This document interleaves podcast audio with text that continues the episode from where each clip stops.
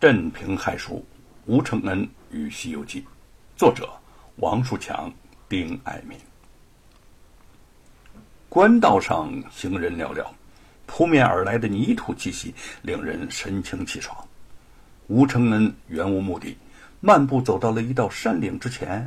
此岭岭口狭窄，两侧山崖陡峭，处于两座大山夹坳间的是一座巨石迷宫阵。荒地之上，巨石凌乱，凄草繁盛，其间漂浮着团团迷雾，横陈着鸟兽尸骨，一看便是一个玄秘之所。吴承恩转悠了许久，竟没能走出去。他一边仰头观望，一边自语说：“此地是以埋伏突击，乃兵家用武之地呀。”身后突然传来一阵豪爽的笑声。先生若是统军的将领，安大兵必败了。吴承恩惊奇的转身，见是一个打扮普通的樵夫，笑了笑说：“可惜呀，我和老兄你一个样，只是一个平民百姓，手上无兵无卒，如何退得了安大兵，保得了江山社稷呀？”樵夫神秘的一笑说。我的手中倒有十万骑兵可以借予先生，就怕你呀退不了安的兵，保不住我大明王朝。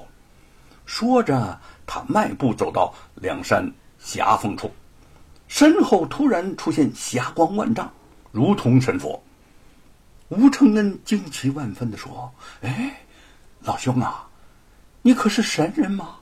樵夫哈哈大笑地说：“先生。”你被我蒙骗了，快快到我这儿来，你就会知道这个神人是如何变的。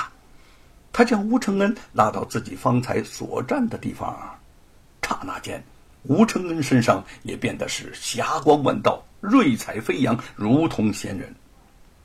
吴承恩诧异之极，仔细打量，原来阳光从两山的狭缝中射来。给这儿抹上了奇幻的色彩，看破玄机，不禁朗声大笑。樵夫得意的问：“你说啊，我这巨石迷宫阵是不是犹如神人相助，可抵得十万骑兵啊？”吴承恩既惊且佩，抵得，抵得。他在仔细的打量这个樵夫，发现他虽然衣衫破旧。但神情磊落，气宇轩昂，不由得心生好感地说：“在下淮安府吴承恩，还未请教台兄高姓大名呢？我叫严义树，就住在谷中。”严义树为人十分洒脱，既与吴承恩一见投缘，便邀请他到家中小坐。吴承恩也不推辞，随着他就来到了谷中一处农舍之中。只见屋前一小片菜畦青翠，种的是一些秋冬时令的蔬菜。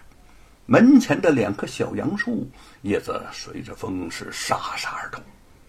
吴承恩信步行来，不禁有些感叹地说：“世外真有桃源呐！远离了世俗，远离了烦恼啊！”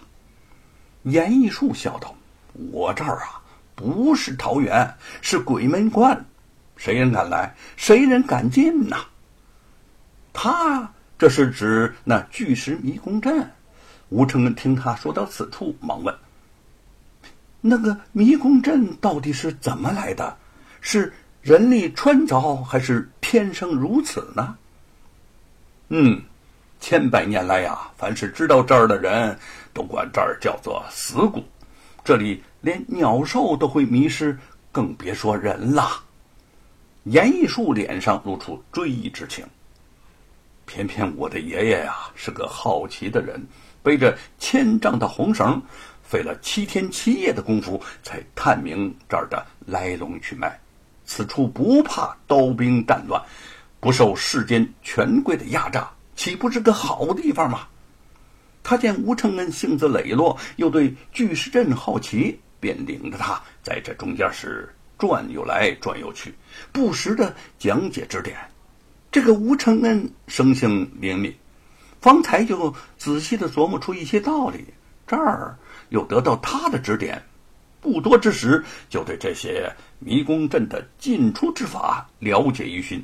他独自的进进出出、出出进进多次之后，不觉兴致勃勃。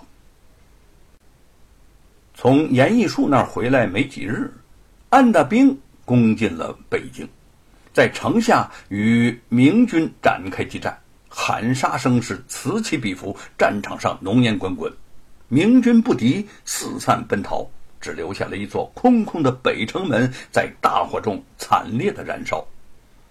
嘉靖皇帝闻讯，六神无主的在养心殿中来回踱步，突然询问身边的太监：“听说安大兵把城门烧着了？”太监们面面相觑，不敢答话。嘉靖怒气上涌，正欲厉声责问，严嵩奉召而来，跪在地上不紧不慢的回复：“启奏万岁，此事是真也是假。”严爱卿，怎么会又是真又是假呢？皇帝被严嵩说糊涂了。严嵩慢腾腾地说：“万岁，城门附近着火那是真，但不是安大兵所烧，是民房着火。”嘉靖皇帝这才放下心来，露出如释重负的表情。严嵩趁机又说了。万岁呀！安大兵向来凶悍，我天兵久违征战，一时失利是情理之中的事情。只要臣出面和他们讲和，他们一定会退兵的。嘉靖正六神无主，听见他有办法退兵，不禁大喜。首府说的极是，讲和是上上策，兵部尚书。丁如奎，兵部侍郎杨守谦主战，他们视朕的江山为儿戏，不怕得罪安大兵。